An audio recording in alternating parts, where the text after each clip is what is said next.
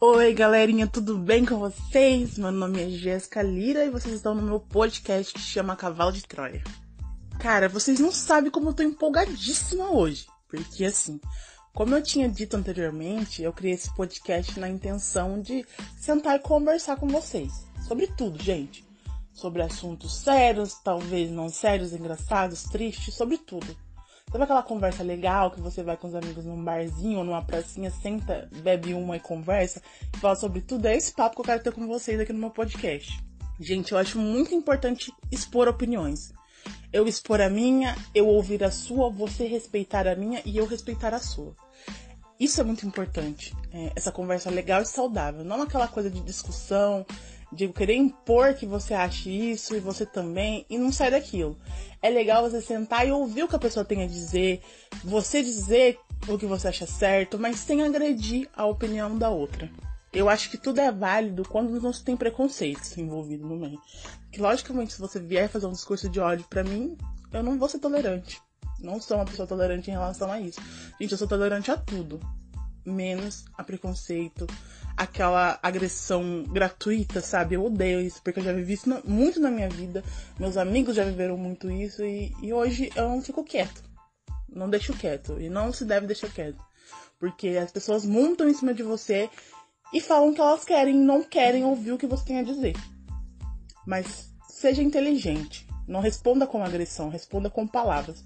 Porque às vezes as palavras certas doem mais que a própria agressão. Então a gente tem que se defender mesmo de gente preconceituosa. E cara, como eu falei, eu gosto de discutir sobre tudo, de sentar e conversar. Eu acho muito legal, é, é, é satisfatório para mim poder sentar e conversar. Gente, como vocês perceberam, eu saio um pouco do foco. Às vezes eu briso muito, mas esse que é o legal, gente. É você começar conversando sobre um copo e terminar falando sobre política. Esse que é o bacana a gente sentar, expor opiniões. E é isso que é legal, gente. Esse que é um papo saudável, esse que é um papo bacana que todo mundo se interessa. E sem delongas, vamos pro caso de hoje. Senta que ela vem história, gente.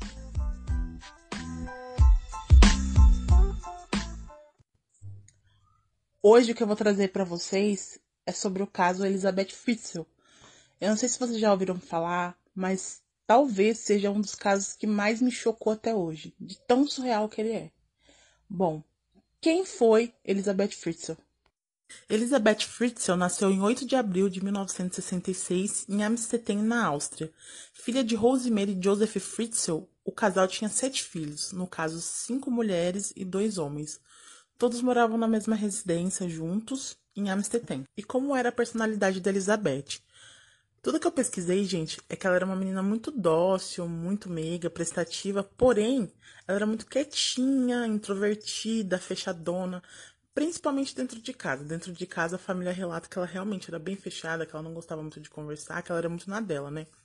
Em uma certa época da vida dela, as notas dela estavam horrível, rendimento baixo na escola. Ela tinha pouquíssimos amigos na época também. E uma amiga dela de infância relatou que sempre quando o assunto era garotos, relacionamento, ela fugia muito disso. Ela não gostava de falar sobre isso. Ela sempre ficava quietinha no lado e odiava falar sobre relacionamento com os, os amigos, que era coisa normal de adolescente da época. Aí você fica pensando, mas poxa, por que, que ela era assim, toda fechada e tal? Gente, ela sofria abuso psicológico e físico do pai. A adolescência dela, ela passou sofrendo abuso do Joseph, que era o pai dela, e ninguém imaginava, porque o Joseph era uma pessoa adorada na vizinhança, aquela imagem de família perfeita que eles tinham, e ninguém imaginava que isso acontecia, né? E creio eu que sobre ameaças ela não contava nada com medo. Depois de terminar a escolaridade mínima daquela época, da região, que é totalmente diferente de hoje, ela começou a fazer um curso para se tornar garçonete, né? Ela queria muito um trabalho. Aí, em janeiro de 1983, ela fugiu de casa com um colega que ela tinha lá em Viena, foi se esconder em Viena por conta dos abusos do pai, né? Porque ela não tava aguentando mais aquela situação. Ninguém, né, consegue viver uma vida dessa e ela fugiu. Mas só que depois de três semanas ela foi encontrada e ela foi obrigada a voltar para casa. Como eu disse, ninguém imaginaria essa figura do pai perfeito, aí a filha que fugiu, a rebelde.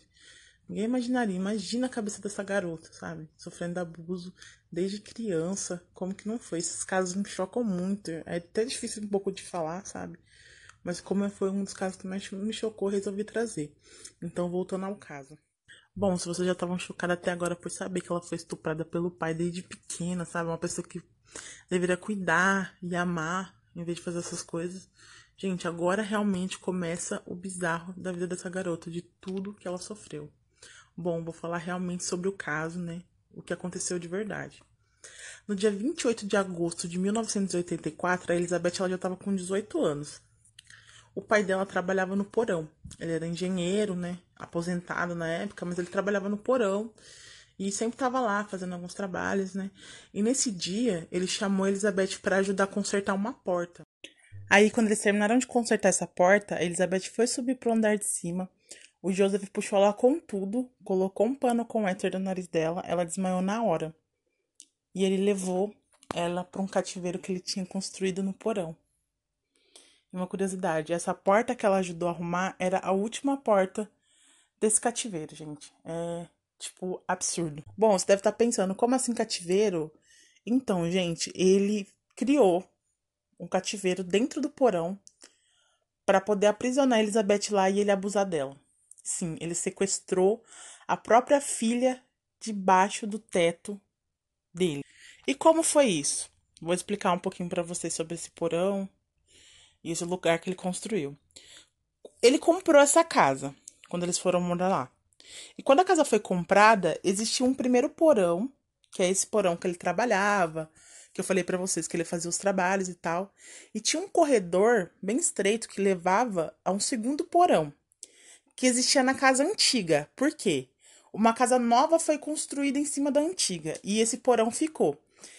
E o Joseph manteve esse segredo. Então ninguém sabia desse porão. É meio estranho, sim, é meio estranho, mas ninguém sabia desse porão. E aí, como só o Joseph sabia desse segundo porão, que tinha depois do primeiro, em volta de 1970, ele pediu uma autorização para reformar e construir alguma coisa no local. Bom, essa autorização foi concedida, só que ninguém imaginava que ele ia construir um cativeiro é, nesse lugar. Durante anos, ele reformou esse lugar, ele transformou em um cativeiro mesmo, gente. Porque você deve estar imaginando. Poxa, mas como debaixo da casa ninguém ouvia ela gritando, pedindo socorro? Gente, foi muito premeditado, porque ele passou anos construindo isso. Então ele colocou isolamento acústico. Lembra que eu falei que tinha uma porta que ela foi ajudar a consertar e tal, que era a última porta? Por que a última porta? Porque tinham cinco portas para chegar na principal. Eram quatro portas e a principal. E essa porta principal era feita de, toda de aço e tinha uma senha eletrônica que só ele sabia. Então era tudo com isolamento acústico, era bem debaixo da casa. Então realmente não dava para ouvir nada, né? E, e ele pegou ela, né? No dia ele pegou ela, levou ela para dentro e acorrentou ela na cama. E depois disso que eu contei para vocês, só piora. Ele prendeu ela lá. Ele, ela ficou acorrentada durante nove meses. Ele não soltava ela. E ele abusou dela de todas as formas que você imaginar. E ele fez isso nessa intenção. Ele criou esse cativeiro nessa intenção. Aí vocês ficam imaginando, mas porra, ninguém sabia desse porão? Como ninguém nunca desceu lá? Então, essa imagem de bom moço que ele passava era só na rua, porque dentro de casa ele era muito autoritário, as coisas tinham que ser da forma dele, então os filhos e a esposa meio que tinham um pouco de medo dele, né? E respeitavam e obedeciam o que ele falava. E ele sempre falou que não era para entrar no porão, porque era o local de trabalho dele, ele onde ele trabalhava e ele não queria bagunça, não queria ninguém mexendo em nada. E todo mundo acatava, ninguém mexia e ninguém entrava. E nessa última porta que ele construiu, tinha um armário na frente, então tinha todo um aparato para ninguém ver se alguém entrasse lá. Como eu disse, tinha as chaves, né, a porta eletrônica e tal. Bom, depois que eu expliquei um pouquinho para vocês o monstro que esse cara é, o monstro nojento que ele é, eu vou falar o que aconteceu no dia, né, do sequestro. Bom, depois que ele levou ela para lá, pro cativeiro, passou algumas horas, a mãe da, da Elizabeth ficou preocupada. Falou, nossa, mas nossa filha sumiu dentro de casa, como assim? E ela procurou, procurou, não achou e chamou a polícia. Bom, eles ligaram pra polícia e eles foram lá averiguar. E quando eles foram falar com o Joseph, ele estava tranquilo, tipo, frio, não estava desesperado nem nada. Tipo, ele só falou a, a seguinte frase para os policiais: falou assim, ó, ela foi embora eu sei que ela foi embora porque há um tempo atrás a gente estava conversando e ela disse que queria ir para uma seita satânica, que ia se juntar a essa seita satânica e ir embora. Então eu tô despreocupado, porque eu sei que ela foi embora porque ela quis. Bom, Os policiais ficaram meio assim, procurar, mas foram procurar, procuraram, fizeram sondas e tal, mas só que não, não, não deu em nada, porque ela tava debaixo da casa, ninguém sabia. E ele foi muito frio, gente, muito frio. Tipo, as, os relatos que eu vi, que ele foi extremamente frio, então.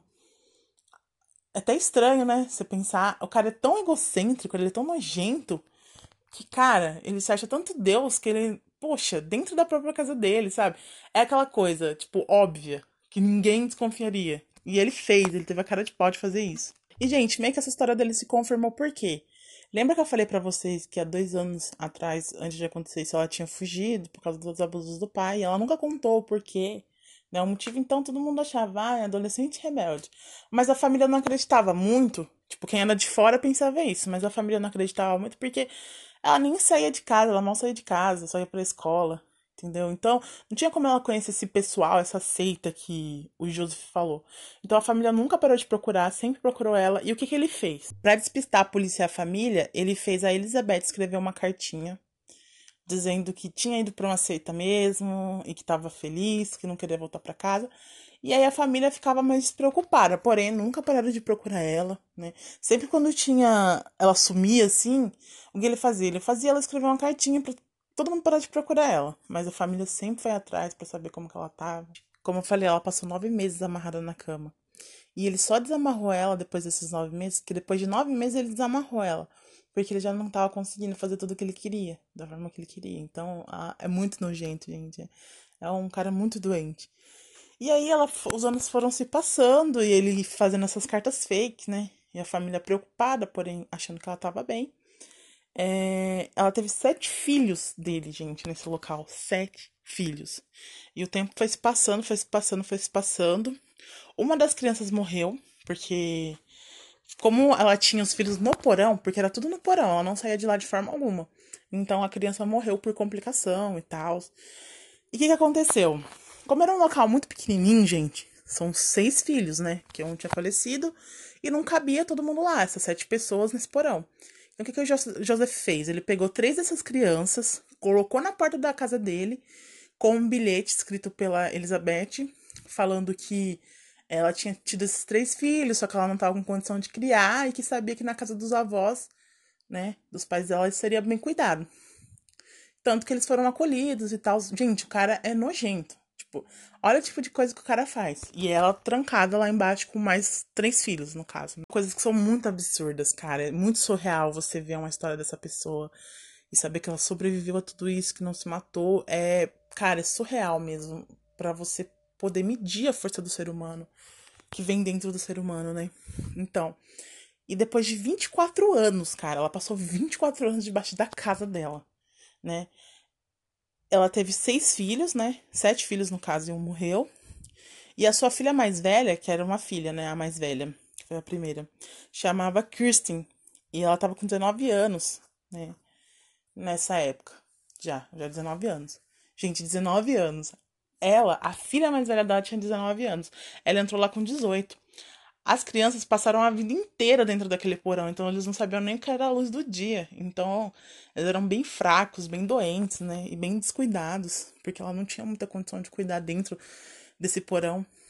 E a filha mais velha dela chamava Kirsten, né? E tinha 19 anos. E um certo dia ela adoeceu gravemente. Ela ficou muito mal dentro do porão. Muito mal, muito mal. Aí quando o Joseph foi lá, a Elizabeth implorou, implorou para ele que levasse ela para um hospital. Aí alguma coisa fez ele deixar. Então, quando não tinha ninguém olhando na casa, quando não tinha ninguém no local, ele pegou, colocou a Kirsten no carro e levou pro hospital. Deixou ela na frente do hospital e foi embora. Bom, quando ela deu entrada no hospital, os médicos acharam muito estranho uma pessoa na situação que ela tava, que ela tava só o osso. Só pele e osso, não tinha melanina, não tinha várias vitaminas. Porque ela viveu num porão, né, gente? Ela tava se deteriorando praticamente. E ninguém sabia, não tinha um registro, não tinha, ninguém sabia quem ela era, então acabou virando um caso de polícia, e eles resolveram chamar a polícia. Tanto que na época passou até na televisão o caso dessa garota, né, e tal. E o que que aconteceu? A Elizabeth tinha uma televisãozinha no porão, e ela tava vendo tudo sobre a filha dela, e ela entrou em desespero, e quando Joseph foi lá, ela pediu, implorou que ele deixasse ela ir no hospital para falar as informações corretas para salvar a filha dela, para falar o que ela tinha, as doenças que ela tinha, né, como que ela viveu. E ela jurou para ele que não ia falar nada dele, que só queria salvar a filha dela, que não ia falar nada, que ele podia ficar tranquilo. E ele acabou deixando. Bom, chegando lá, ela começou a falar com os médicos, os médicos falando como sua filha chegou nesse estado, como assim, como ela não tem um registro. Ela começou a ser muito pressionada e ela foi levada para uma sala, né, separada para falar com os policiais. Aí começou a pressão, falando que se ela não falasse, ela ia ser acusada de maus tratos e tal, né? Aí ela acabou falando assim pros policiais. É, beleza, eu conto tudo se vocês me prometerem que meu pai nunca mais chega perto de mim. Aí os guardas, sem entender, falou: Não, tudo bem, então conta. Aí foi aí que ela contou toda a história de tudo que ela viveu, contou tudo, gente, contou tudo. E os policiais ficaram abismados, tipo, meu Deus, que isso? Tipo, com o caso e tal. E foi aí que ela se libertou totalmente do Joseph. Então, gente, depois de tudo que ela passou, 24 anos nessa tortura, sendo abusada, tendo os filhos naquela situação, sabe? Poxa, uma vida pesada. Acho que muitas pessoas não aguentariam passar o que ela passou. Ela só pediu para trocar de nome para poder ser reintegrada na sociedade, né? E conseguir viver com os filhos dela. Bom, sobre o Joseph. O julgamento do Joseph foi em 16 de março de 2009. No primeiro julgamento dele, ele confessou as coisas que ele fez, porém ele não confessou ter é, matado a criança, porque como ele negou ajuda, foi como um homicídio, né? A criança, a primeira criança que faleceu. E dia 19 de março de 2009, ele foi julgado culpado e preso pelos crimes de incesto, homicídio, estupro e cárcere privado. Bom, o que Jesus falou? É, ele tinha negado, né, na primeira vez algumas coisas, na segunda ele acabou vendo o depoimento da filha de 11 horas, falando tudo que ela passou dentro daquele cativeiro, e ele disse que se arrependeu, que não queria ter feito esse mal para a filha, que achava que estava protegendo ela de alguma forma. Gente, muito absurdo, muito absurdo. E ele falou essas coisas, né, coisas do tipo. E aí ele acabou confessando tudo mesmo e foi julgado à prisão perpétua. Bom, gente, esse foi meu primeiro conteúdo, né, real. E como eu disse no outro podcast, eu só dei uma explicadinha do que eu ia passar para vocês. E eu não sei se vocês ficaram chocados como eu nesse caso, que de verdade, esse foi um dos que mais me chocou. E como eu tive que fazer uma pesquisa sobre, então eu descobri muitos, muitas coisas a mais que eu não sabia, né, que eu sabia só superficialmente. Então a gente tem que ter um pouco de cabeça psicológico para poder tratar todos esses assuntos. Mas é importante vir mostrar que não existe só pessoa boazinha nesse mundo. Bom, gente, eu espero que vocês tenham gostado do conteúdo que eu trouxe. Foi um assunto sério, foi sim. Tem pessoas, para pessoas que é um gatilho, né? Que elas não gostam de falar sobre isso, mas eu, gente, eu acho que todo assunto assim tem que ser falado, tem que ser discutido para todo mundo ficar de olho e perceber situações estranhas, às vezes, gente, você acha que você conhece uma pessoa, mas você não conhece ela de verdade. Então, gente, sempre dê prioridade para seus filhos, para sua família. Quando a pessoa falar, você pelo menos ir atrás e ver. Porque é tão triste, eu vejo tantos casos de mães que falam que a filha tá mentindo e às vezes realmente tá acontecendo aquela coisa que, ela, que a criança estava falando. E, e não é só na TV que eu vejo isso, não, eu já vi isso pessoalmente. Tipo, casos de amigos meus, sabe? Então a gente sempre fica de olho no, nos seus filhos, nos seus familiares, porque tem muita gente maldosa, tem muita gente boa nesse mundo, graças a Deus ainda tem, mas ainda tem, tem muita gente malvada e maldosa que quer fazer mal. Então, gente, é isso, a gente tem que abrir nossos olhos para esse tipo de assunto, entendeu? Não, não trate como um gatilho, trate como uma coisa séria que acontece, a gente não pode fechar os olhos para isso. Porque eu vejo muitas pessoas fechando os olhos para as coisas porque são ruins. Mas é porque é ruim que tem que ser discutido para ser sanado esse tipo de problema. Bom, e se por acaso você esbarrou no meu podcast sem querer e gostou do conteúdo, segue, me ajuda, divulga. A pretensão aqui não é ser famosa. Nunca foi isso sempre foi sentar, conversar e expor ideias, que é o que eu gosto demais. E assim, com o públicozinho, dá para ir em rede social, conversar com vocês, para fazer temas, conversar sobre temas que vocês querem, porque o podcast não é para mim, é para vocês. Então, se vocês gostaram, gente, vai, compartilha, ouve sempre. E é isso aí, galera. Espero muito que vocês tenham gostado de coração. Como eu disse, não tem muita técnica ainda, mas serei uma expert dos podcasts. Então, até mais. Beijão para vocês. E voltem, hein? Que já já vou trazer caso novo. Beijo, tchau, tchau.